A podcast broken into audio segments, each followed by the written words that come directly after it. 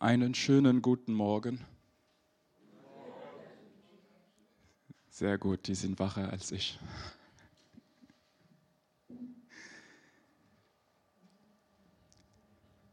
Ich freue mich, hier zu sein und ich hoffe, ihr freut euch auch selbst, hier zu sein. Dann lasst uns einsteigen. In Philippa 3, Vers 1 bis 11 schreibt Paulus an die Christen in Philippi, um zu erklären, wie man wirklich gerettet wird, nämlich nicht durch menschliche Anstrengung, sondern durch das, was Jesus getan hat.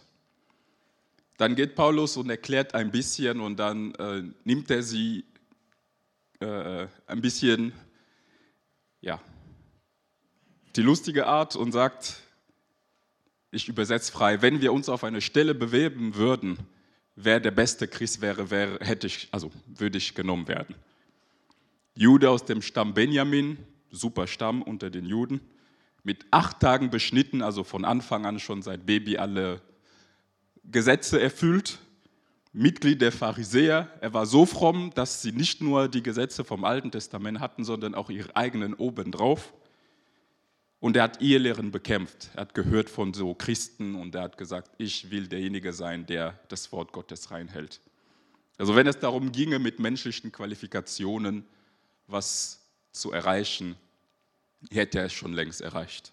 Aber das sagt er in Vers 7 bis 11. Früher hielt ich all diese Dinge für außergewöhnlich wichtig, aber jetzt betrachte ich sie als wertlos angesichts dessen, was Christus getan hat. Ja, alles andere scheint mir wertlos verglichen mit dem unschätzbaren Gewinn, Jesus Christus, meinen Herrn, zu kennen. Ich habe alles andere verloren und betrachte es als Dreck, damit ich Christus habe und mit ihm eins werde. Ich verlasse mich nicht mehr auf mich selbst oder auf meine Fähigkeit, Gottes Gesetze zu befolgen, sondern ich vertraue auf Christus, der mich rettet. Denn nur durch den Glauben werden wir vor Gott gerecht gesprochen. Mein Wunsch ist es, Christus zu erkennen und die mächtige Kraft, die ihn von den Toten auferweckte, am eigenen Leib zu erfahren. Ich möchte lernen, was es heißt, mit ihm zu leiden, indem ich an seinem Tod teilhabe, damit auch ich eines Tages von den Toten auferweckt werde. Genau über, fünf, äh, über diese fünf Verse möchte ich heute sprechen. Und wer mitschreibt, kann sich als Titel notieren, Jesus kennen, warum und wie. Fragezeichen. Die erste Frage, warum Jesus kennen oder überhaupt kennen wollen, scheint eine überflüssige Frage zu sein. Aber da uns Gott zu nichts zwingt, sondern uns Freiheit gibt, jeden Tag aufs Neue uns für oder gegen ihn zu entscheiden, ist die Frage äußerst relevant. Warum sollte ich mich für ihn entscheiden?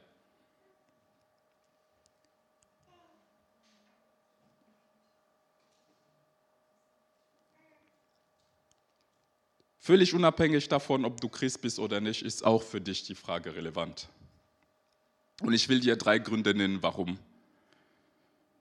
Jesus kennen oder Jesus kennen wollen etwas Wichtiges ist. Der erste Grund, warum du Jesus kennen wollen würdest, ist, weil der unendlich große Gott eine persönliche Beziehung mit dir haben will. Und dann fragst du dich, Priest, woher weißt du das?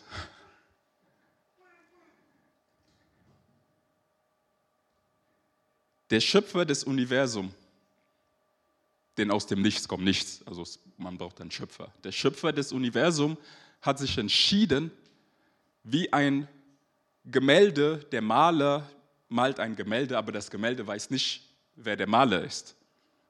Deswegen geht der Maler hin und schreibt seinen Namen in das Gemälde hinein, damit das Gemälde weiß, ach, das ist er, der mich geschaffen hat. Der Schöpfer des Universums entscheidet sich nicht als Baum oder Statue oder Fisch, sondern als Mensch auf die Erde zu kommen. Deswegen sage ich, dass er eine Beziehung mit dir will. Er entscheidet sich von all dem, was er geschaffen hat, sucht er sich nur das aus, und zwar den Menschen. Und er kommt als Mensch zu dir und er geht den ersten Schritt und er stirbt am Kreuz. Er macht den ersten Schritt und er kommt zu dir. Deswegen weiß ich, dass er eine Beziehung mit dir anfangen will. Ein anderer Grund ist, du willst Jesus kennen, weil du nicht nur Sachen über ihn wissen willst, sondern von ihm. Das ist ein gewaltiger Unterschied. Das ist das, was die Worte Gottes in deinem Leben zu Worte des Lebens machen, weil die persönlich werden, weil die dich verändern, weil die den Unterschied machen zwischen das, was du hörst und das, was du tust. Deswegen schreibt Paulus auch in Vers 10, mein Wunsch ist es, Christus zu erkennen und die mächtige Kraft, die ihn von den Toten auferweckte, am eigenen Leib zu erfahren. Dritter Grund, warum du Jesus kennen wollen würdest, ist, weil du errettet werden willst. Nach dem Tod auch auferweckt und mit ihm in Ewigkeit leben willst. In Vers 10 bis 11 schreibt Paulus, ich möchte lernen, was es heißt, mit ihm zu leiden, indem ich an seinem Tod teilhabe, damit auch ich eines Tages von den Toten auferweckt werde.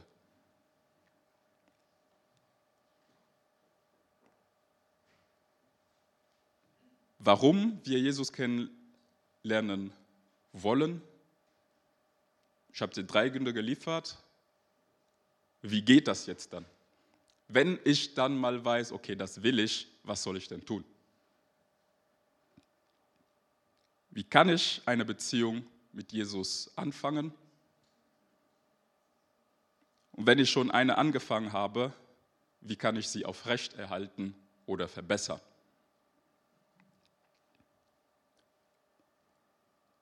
Du fängst die Beziehung mit Jesus damit an, dass du weißt, wer er ist und was er getan hat.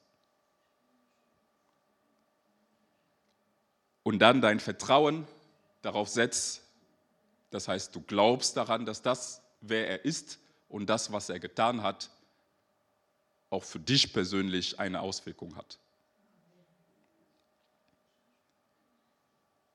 Wer er ist, was er getan hat, können wir in Lukas 23, Vers 39 bis 43 lesen. Einer der Verbrecher, da hing Jesus am Kreuz, einer der Verbrecher, die neben ihm hingen, spottete. Du bist also Christus. Beweise es, indem du dich rettest und uns mit. Doch der andere mahnte, hast du nicht einmal jetzt Ehrfurcht vor Gott, da du den Tod vor Augen hast? Wir haben für unsere Vergehen den Tod verdient, aber dieser Mann hat nichts Unrechtes getan. Dann sagte er, Jesus, denk an mich, wenn du in dein Reich kommst.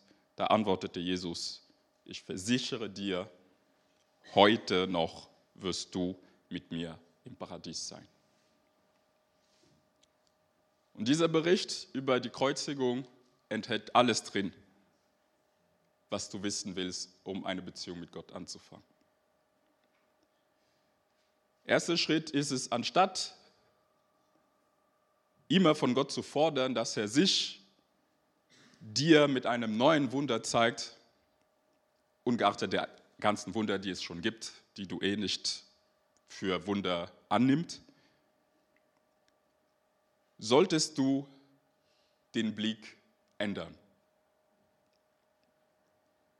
Statt den Blick nach draußen zu tun und zu schauen, Gott macht das, macht dies, macht jenes, zeig mir das, solltest du den Blick wenden und bei dir selber gucken.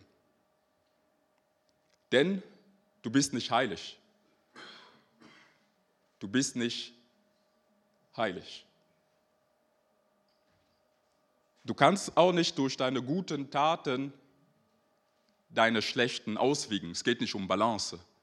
Weil was in dir ist, weil sowohl, was sowohl gut als auch schlecht produziert, kann nicht nur gut sein. Das Problem ist in dir. Deswegen kannst du mit allen guten Taten der Welt nicht vor einem gerechten Gott bestehen. Und das hat der andere Verbrecher erkannt. Er sagte, wir hängen hier zurecht. Ich habe diese Stellung, wo ich bin, hier verdient. Ich erkenne, dass ich sündig bin. Und noch weiter, nächster Schritt, er hat erkannt, er kommt da nicht von allein runter. Er kann sich nicht da befreien. Er hat sich gedreht, hat zu Jesus geschaut, hat gesagt, dieser Mann, der hat Wunder getan, der muss Gott sein. Er ist unschuldig und er hängt immer noch hier. Das heißt, er hat einen Plan. Er, er weiß, was er tut. An ihm kann ich mich richten. Deswegen hat er sich gedreht. Er hat nicht Gott beschuldigt. Er hat gesagt, hast du nicht einmal jetzt Ehrfurcht vor Gott, da du den Tod vor Augen hast? Wir haben uns für unsere Vergehen den Tod verdient. Aber dieser Mann hat nichts Unrechtes getan. Und er wusste, der, der für, wegen diesem unrechten äh, äh, äh, ja, Trial, nein, nein, nein, vor Gericht, genau, weil das Urteil ungerecht war. Er wusste, der Mann würde es schaffen, trotzdem zu leben. Warum? Er sagt, Jesus, denk an mich, wenn du in dein Reich kommst. Alle drei hingen am Kreuz zum Sterben, aber der andere wusste, dieser Mann wird nicht sterben, weil er diese Strafe nicht verdient hat.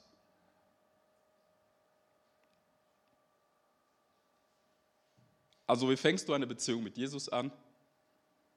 Erkenne, dass du nicht gut bist. Ein Blick auf dein Leben. Und biete Jesus um Hilfe. Er reicht dir die Hand. Er ist heilig und er ist gerecht. Und sei beruhigt, Jesus wird dir helfen. Warum? Nicht, weil wir uns hart wünschen. Das hat er selber gesagt. Das war genau der letzte Vers. Ich versichere dir, heute noch wirst du mit mir im Paradies sein. So fängst du die Beziehung mit Gott an. Wenn du wie der Verbrecher am Kreuz nach dieser Erkenntnis und nach diesem Bekenntnis direkt sterben würdest, würdest du bei Gott sein. Das heißt, was dich heilig und gerecht macht, ist nicht die Taufe, die Mitgliedschaft zu einem Verein, das richtige Deuten der Zeiten, der, der Zeichen der Endzeit oder dein Theologiestudium, dein Hebräischstudium. Das, ist alles, ist, das alles ist komplett unwichtig. Die Erkenntnis und die Bitte.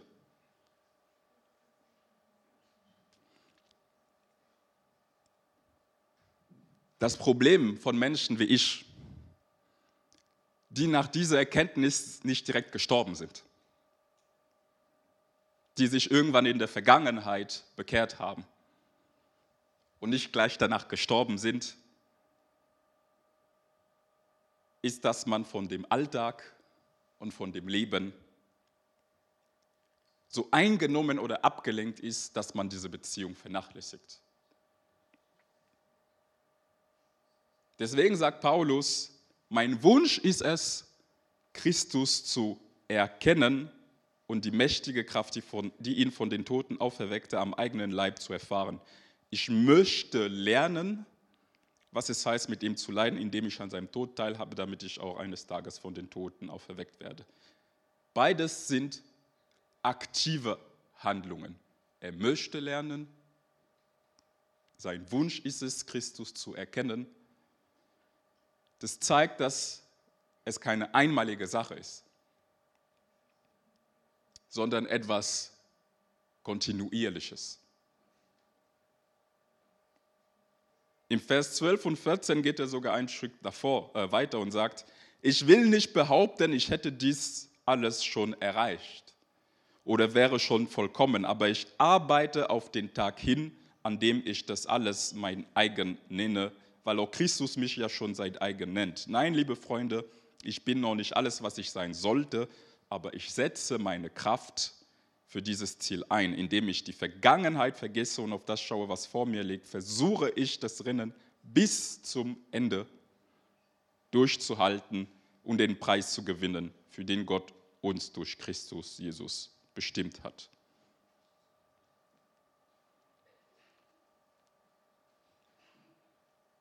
Ich wünsche, es wäre auch einfach zu sagen, ich habe mich bekannt, ich habe die Erkenntnis, ich habe die Biete, ich habe angenommen, alles gut, ich kann wieder nach Hause gehen.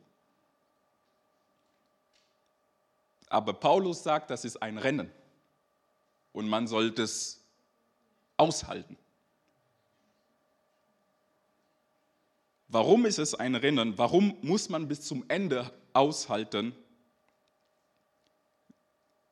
Sehen wir ein Beispiel, ein Gleichnis in Matthäus 25. Vers 1 bis 2 steht, man kann das Himmelreich auch am Beispiel der zehn Brautjungfern erklären, die ihre Lampen nahmen und dem Bräutigam entgegengingen.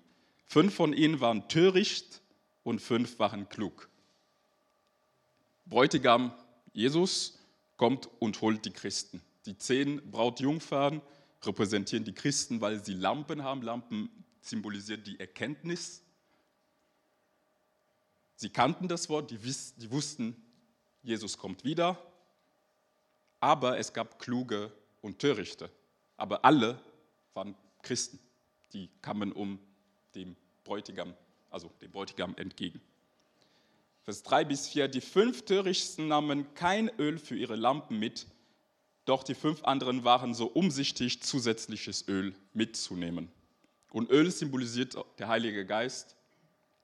Alle zehn hatten Lampen mit einer gewissen Menge Öl, weil es brannte irgendwann am Anfang, also wie Startkapital.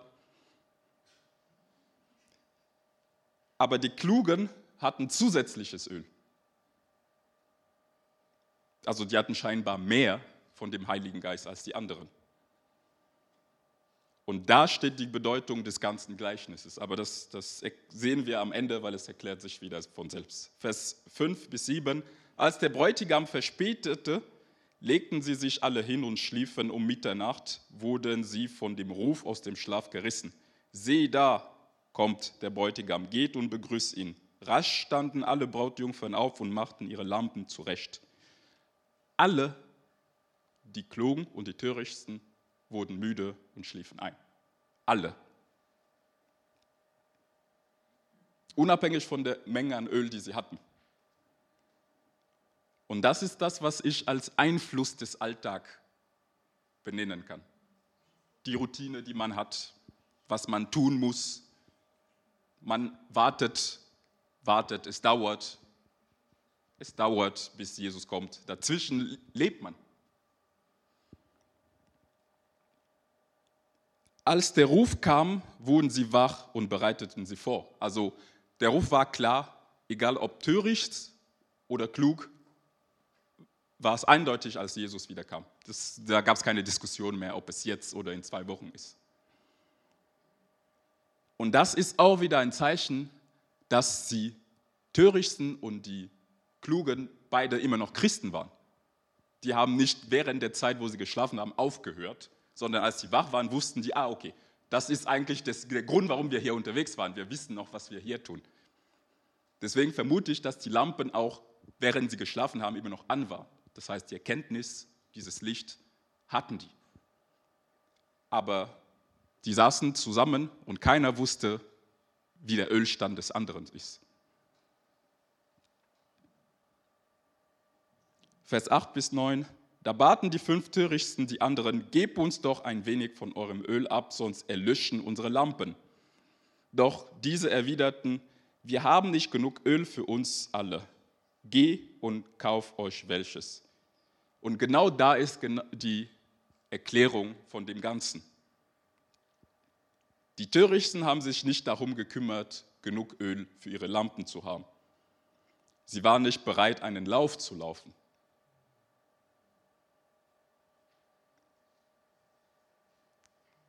Die waren am Anfang voll Feuer und Flamme für Jesus. Die haben gebrannt, die haben diese Erkenntnis gehabt, das Licht ging an. Aber das Warten war ein bisschen lange für die Menge an Öl, die sie hatten. Beide haben geschlafen, das Leben hat sie beeinflusst. Äußerlich konnte keiner wissen, wie viel Öl noch übrig ist. Die sahen beide gleich aus, eingeschlafen, beschäftigt, christlich. Der Unterschied wurde sichtbar, als es dann soweit war. Die Jungfrauen standen alle rasch auf und die breiten sich und an dem Moment trennte sich Spreu vom Weizen. Und als die Törichten merkten, die haben nicht mehr genug Öl, wollten die das von den anderen abkaufen. Aber so funktioniert das nicht. Es ist nicht der Glaube von jemand anderen, der dich rettet. Dein Glaube rettet dich. Deswegen ist die Beziehung persönlich, weil es um dich geht. Dein Glaube rettet deine Kinder nicht. Der Glaube von deiner Oma rettet dich nicht. Alles, was wir tun können, ist auf dem, der rettet, hinzuweisen zu beten, dass die andere Person die Hinweise erkennt, es ist Zeit, jetzt Öl zu kaufen. Zu erkennen, in dem Leben von dieser Person, da ist Öl. Ich brauche auch Öl. Dass es Zeit ist, aufzustehen und Öl kaufen zu gehen. Vers 10 bis 13. Aber während sie noch unterwegs waren, um Öl zu kaufen, traf der Bräutigam ein. Die die zu seinem Empfang bereit waren, gingen mit, ihr, mit, mit ihm zur Hochzeitsfeier und die Tür wurde zugeschlossen. Als die anderen fünf Bräute Jungfern schließlich kamen, standen die draußen und riefen, Herr, mach uns auf. Aber er antwortete, ich kenne euch nicht. Deshalb schlaft nicht ein und haltet euch bereit, denn ihr kennt weder den Tag noch die Stunde meiner Wiederkehr. So wie Volker auch letzte Woche sagt, Jesus klopft an und wartet aber er wartet nicht ewig. Irgendwann ist die Tür dann zu. Der Unterschied der Ölmenge hat den Lauf entschieden. Wie du die Beziehung mit Jesus anfängst, haben wir gesehen. Warum du das tun solltest, ich habe dir drei Gründe genannt. Du hast die Beziehung irgendwann in der Vergangenheit eingefangen und jetzt ist das Leben passiert. Wie hältst du diese Beziehung aufrecht? Der Unterschied der Ölmenge hat den Lauf entschieden. Wie läuft man den Lauf? Wie tankt man das Öl? Wo geht man Öl kaufen? Was tue ich ganz praktisch?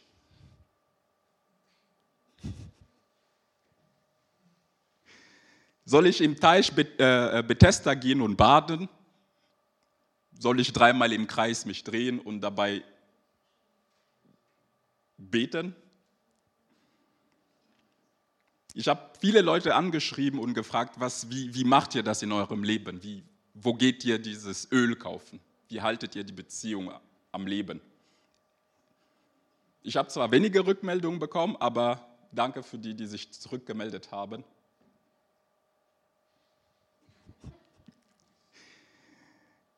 Die Bibel spricht in vielen Formen über vieles, was man tun kann, tun sollte. Und das habe ich versucht zusammenzupacken in einem ja, Drei-Schritte-Plan. Die Lösung deiner Probleme. In drei Schritten. Ich versuche ein bisschen was zu verkaufen. Aber jetzt nochmal ernst. Praktische Schritte, die du gehen kannst, um die Beziehung zu Jesus aufrechtzuerhalten und zu vertiefen. Wenn du die ganze Zeit nicht mitgeschrieben hast, jetzt ist die Zeit zu schreiben. So wie Jairo gerade. Schritt 1, bete zu Gott. Sprich mit Gott, als ob du mit einem Menschen sprichst, der vor dir wäre. In deinen ganz persönlichen Worten, mit deinen ganz persönlichen Gedanken und sei offen zu ihm. Und bitte ihm, dir Durst nach ihm zu geben. Das ist der erste und der wichtige Schritt. Bitte Gott, dass er dir Durst nach ihm schenkst. Im Psalm 42, Vers 2 bis 3 steht, wie der Hirsch nach Wasser dürstet, so sehne ich mich nach dir, mein Gott. Mich dürstet nach Gott, nach dem lebendigen Gott. Wann darf ich kommen und ihn sehen? Weil dir helfen keine neuen Vorsätze. Ich werde ab heute dreimal im Jahr die ganze Bibel lesen. Ich werde ab heute jeden Morgen aufstehen, ungesund essen und die Bibel lesen. Ich werde, ich werde, ich werde, ich werde. Dreh den Fokus von dir weg.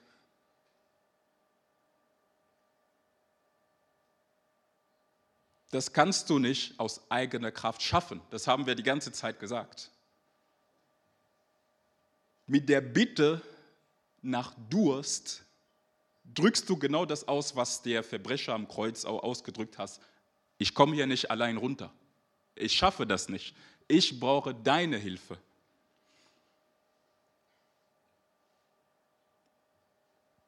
Und ich erkenne an, es gibt nur eine Person, die mir helfen kann.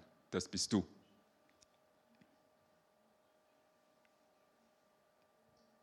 Du kannst diese Person nicht zwingen.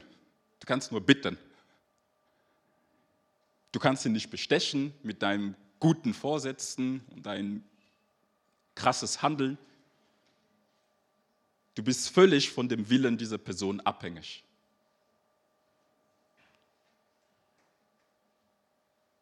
Aber weil, ein, weil er ein guter Vater ist, so beschreibt er sich.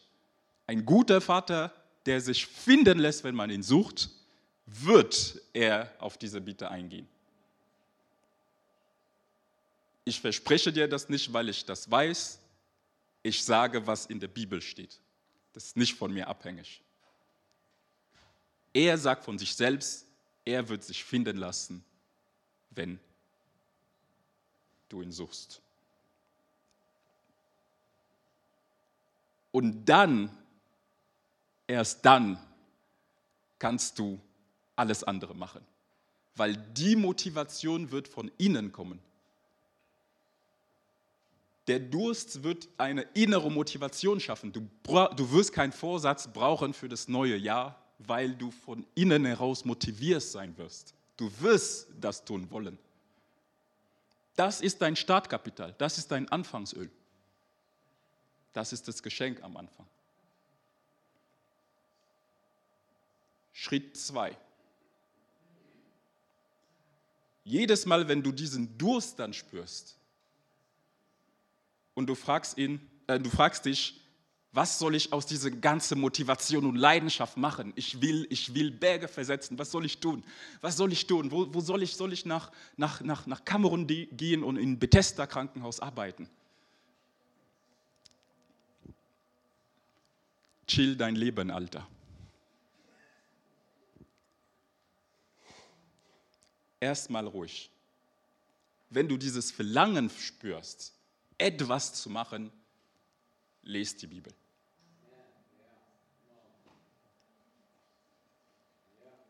Diese ganze Leidenschaft, dieses ganze Feuer, dann lest die Bibel. Sprich mit Gott, so wie du zu einem Menschen sprichst, über das, was du gelesen hast. Sprich mit deinen Mitmenschen über das, was du gelesen hast. So lernst du Gott kennen, weil du gehst nicht in diese Beziehung, um was zu tun. Du gehst in diese Beziehung, um ihn zu kennen.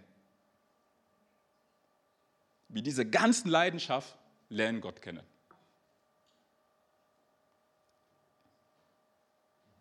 Und hier hilft nur Bibelkenntnis. Es führt keinen Weg drumherum. Aber wie viel Bibelkenntnis? Soll ich dreimal im Jahr die ganze Bibel lesen? Oder nur die ganze Vorfahren Jesus auswendig kennen? Hier ist wieder der Punkt. Es ist völlig unwichtig, wie viel. Wie viel hat der Typ am Kreuz, der Verbrecher am Kreuz gewusst? Keiner weiß. Vermutlich nicht viel.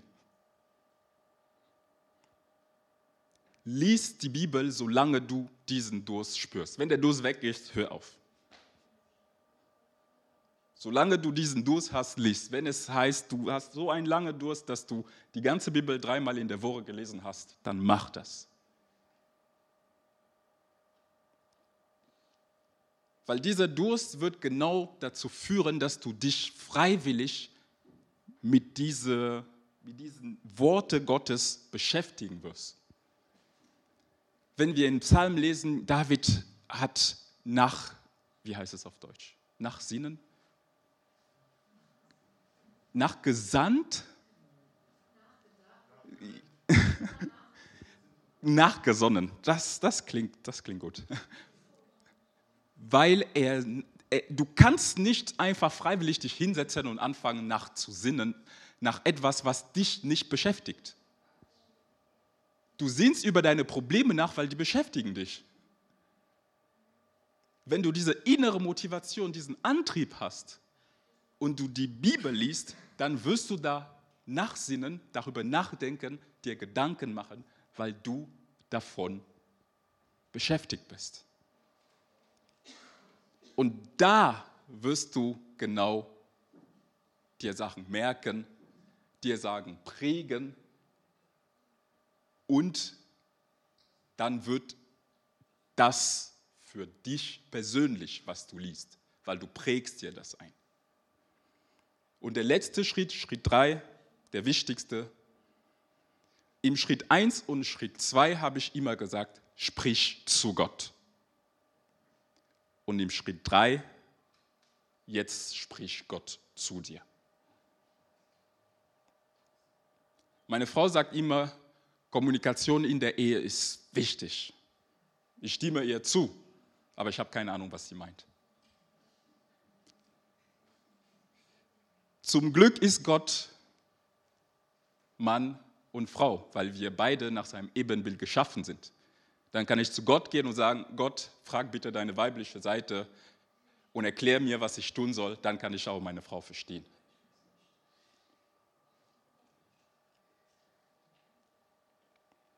Die Kommunikation ist beidseitig. In Schritt 1 und in Schritt 2 hast du gesprochen. Und in Schritt 3 ist Gott spricht, er kommuniziert. Und wie redet Gott? Gott redet in den unterschiedlichsten Arten, die man sich vorstellen kann. Es ist nicht immer eine Stimme aus den Wolken oder aus dem Busch. Aber das, was am häufigsten, häufigsten passiert, das ist auch von den Rückmeldungen, die ich bekommen habe, ist in Form einer Erinnerung. Woran erinnerst du dich? An das, was du gelesen hast, an die Bibelstellen, worüber du nachgesonnen hast. Daran erinnert er dich. In den Situationen, wo du steckst im Leben, in diesem Alltag, wo du eingeschlafen bist, erinnert er dich an das, was du gelesen hast. Die Worte Gottes, das heißt sprechen, die er in seinem Buch hat, Die Worte werden für dein Leben Worte des Lebens. Es bleibt nicht mehr ein Buch, sondern in dem Moment, wo er dich daran erinnert, an das, was du gelesen hast, werden die Worte des Lebens. Und da kannst du das auch prüfen, indem du wieder zurückgehst und sagst, hm, bilde ich mir das nur ein oder steht es auch wirklich so? Passt es zu meiner Situation? Kannst du mit anderen sprechen, mit denen du vorher auch schon gesprochen hast und dann können die dir sagen, ja, ich glaube auch, das passt, ja. Und das ist völlig unabhängig von der Menge.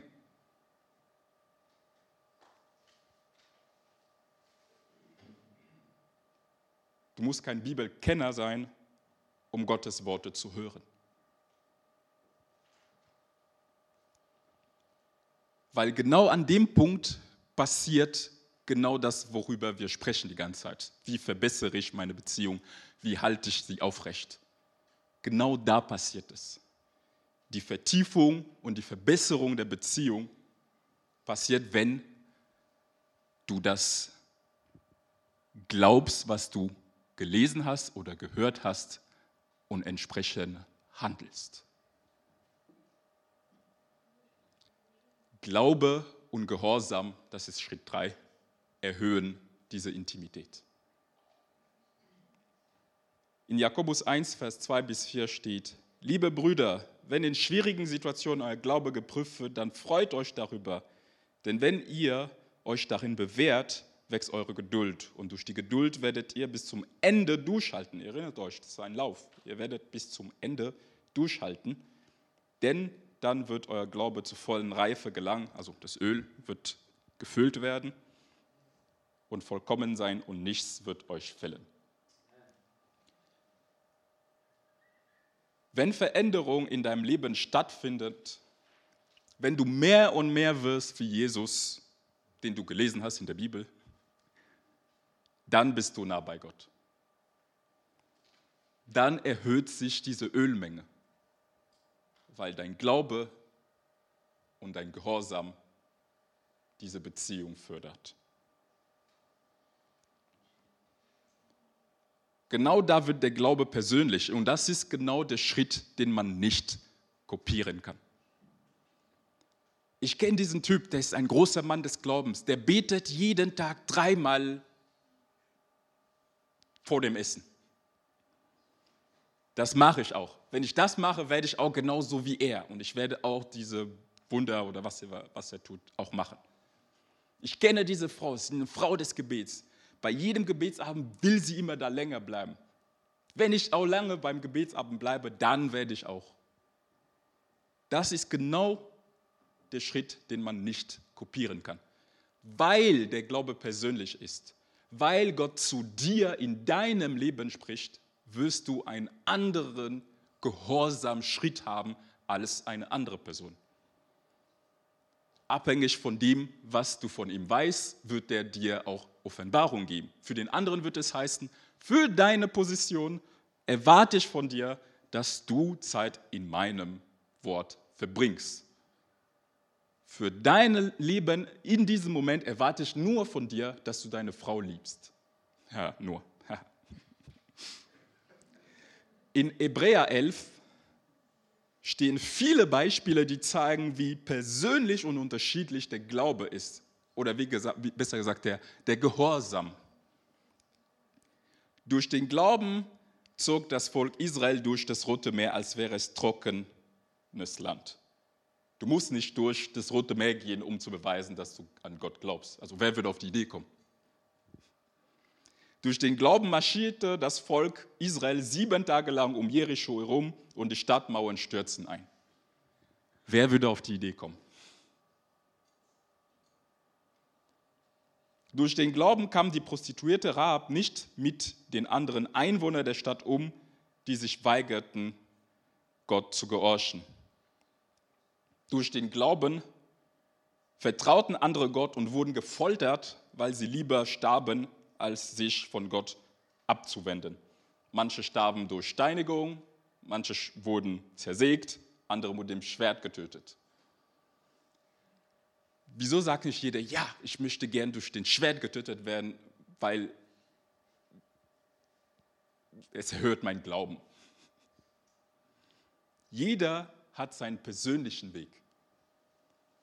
Der eine tötet Löwen, der andere wird von Löwen gefressen.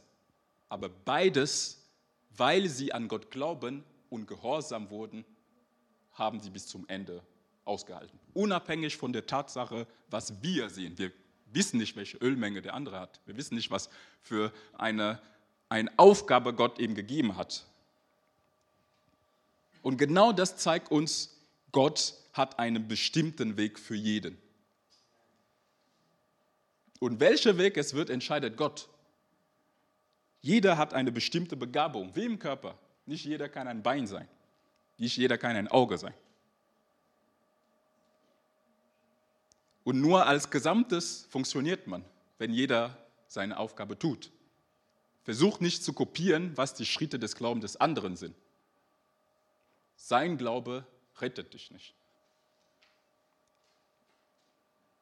Hier trennten sich die Klugen von den törichten Brautjungfern.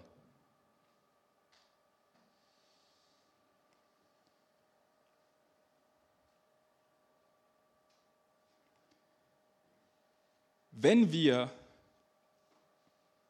uns von ihm, uns von seinem Wort verändern lassen, weil wir uns persönlich aufgegeben haben, wird Gott sein Versprechen halten und erfüllen. Er wird uns mit seinem Öl füllen, mit seinem Leben füllen und uns befreien. Wo hat er das versprochen? Matthäus 16, Vers 25, 24, 25 steht, dann sagte Jesus zu den Jüngern, wer von euch mir nachfolgen will, muss sich selbst verleugnen und sein Kreuz auf sich nehmen und mir nachfolgen. Wer versucht, sein Leben zu behalten, wird es verlieren. Doch wer sein Leben für mich aufgibt, wird das wahre Leben finden. Aufgeben heißt, du bist nicht mehr der Herr deines Lebens.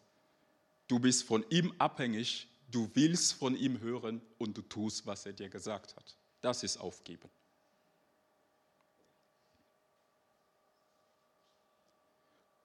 Und wenn du einmal das erlebt hast, dass Gott zu dir spricht, dass Gott in deinem Leben gehandelt hast, dass diese Worte in der Bibel nicht nur Buchstaben sind, sondern Worte, die dein Leben verändern, dann wirst du motiviert und begeistert sein. Dann will, wirst du sagen, oh, das will ich wieder. Und was tust du dann? Wieder zu Schritt 1 gehen. Herr, gib mir Durst.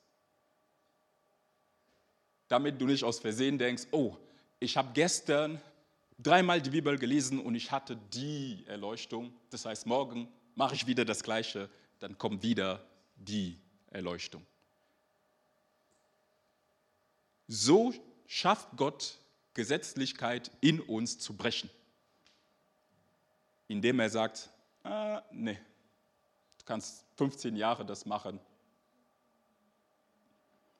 ich gebe dir nichts. Weil am Ende glaubst du mehr an das, was du tust, als an dem, der dir das schenkt. Deswegen brauchen wir diesen gesunde Kreislauf. Der gesunde Kreislauf. Was war Schritt 1? Wer erinnert sich an Schritt 1?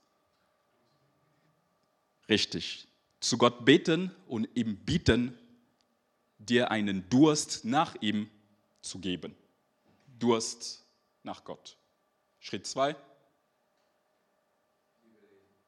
Richtig. Solange du diesen Durst spürst, Lies die Bibel, sprich mit Gott, sprich mit anderen Menschen über das, was du gelesen hast. Und Schritt drei,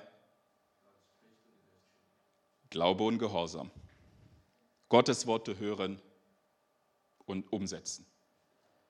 Und das kannst du nicht kopieren. Das kannst du nicht als Muster immer wieder gleich machen dann bist du nicht in einem gesunden Kreislauf. Dann ist deine Beziehung zu Gott nicht gut.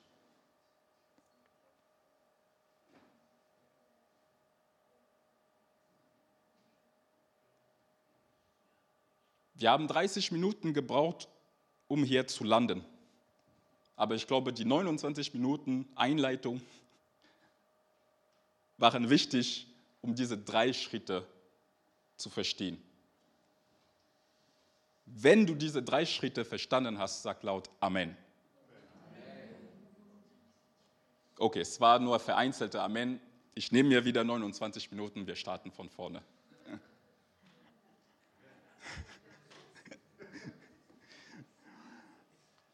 Eigentlich bin ich zum Ende gekommen. Mit diesen drei Schritten kannst du die Beziehung zu Gott aufrechterhalten. Weil diese drei Schritte nicht eine Handlung von konkreten Maßstab darstellen. So wie die Bibel uns bewusst so viele unterschiedliche Beispiele gibt, damit wir nicht wissen, was muss ich jetzt machen? Um ihn zu eilen, muss ich zuerst in die Erde spucken und dann in seinen Augen tun? Oder muss ich mich auf ihn legen oder was muss ich tun? Deswegen gibt uns die Bibel so viele unterschiedliche Beispiele. Genau aus dem Grund. Und so sind auch diese drei Schritte. Die nehmen deine Persönlichkeit und den Willen Gottes nicht daraus. Gleichzeitig sind diese drei Schritte ein Gesundheitscheck, um zu prüfen, wie gut deine Beziehung ist. Genauso wie man bewerten kann, wie gesund man ist, Stimme ist weg, Josef ist auch weg, Rücken tut weh, Knie, Leber, was auch immer. Genauso kann man auch checken, wie gesund eine Gemeinde ist. Ist es gut? Beziehen sich noch aufs Wort Gottes oder ist alles relativ? Ist Gott wirklich auferstanden? Glauben Sie wirklich dran? Oder drehen sie sich nur um sich herum und alle anderen sind die Bösen und da draußen? Genauso kannst du auch deine Beziehung zu Jesus checken. Habe ich überhaupt Durst nach Gott?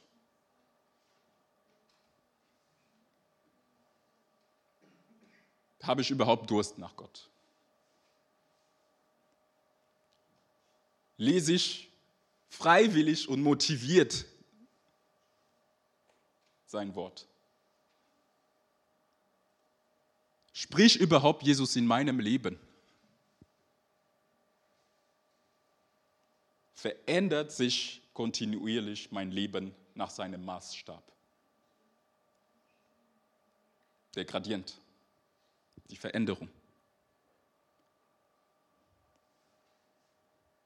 Die Fragen waren nicht, Wer ist Jesus und was hat er für dich getan? Das ist der Anfang. Weil die Törichten und die Klugen hatten beide diesen Schritt gemacht. Wir können die biblische passende Antwort haben, aber immer noch keine gute Beziehung zu Gott haben. Deswegen wiederhole ich noch meine Fragen. Hast du Durst nach Gott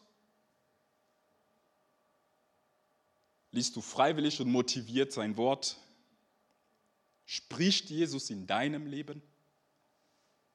Verändert sich dann auch dein Leben nach seinem Maßstab?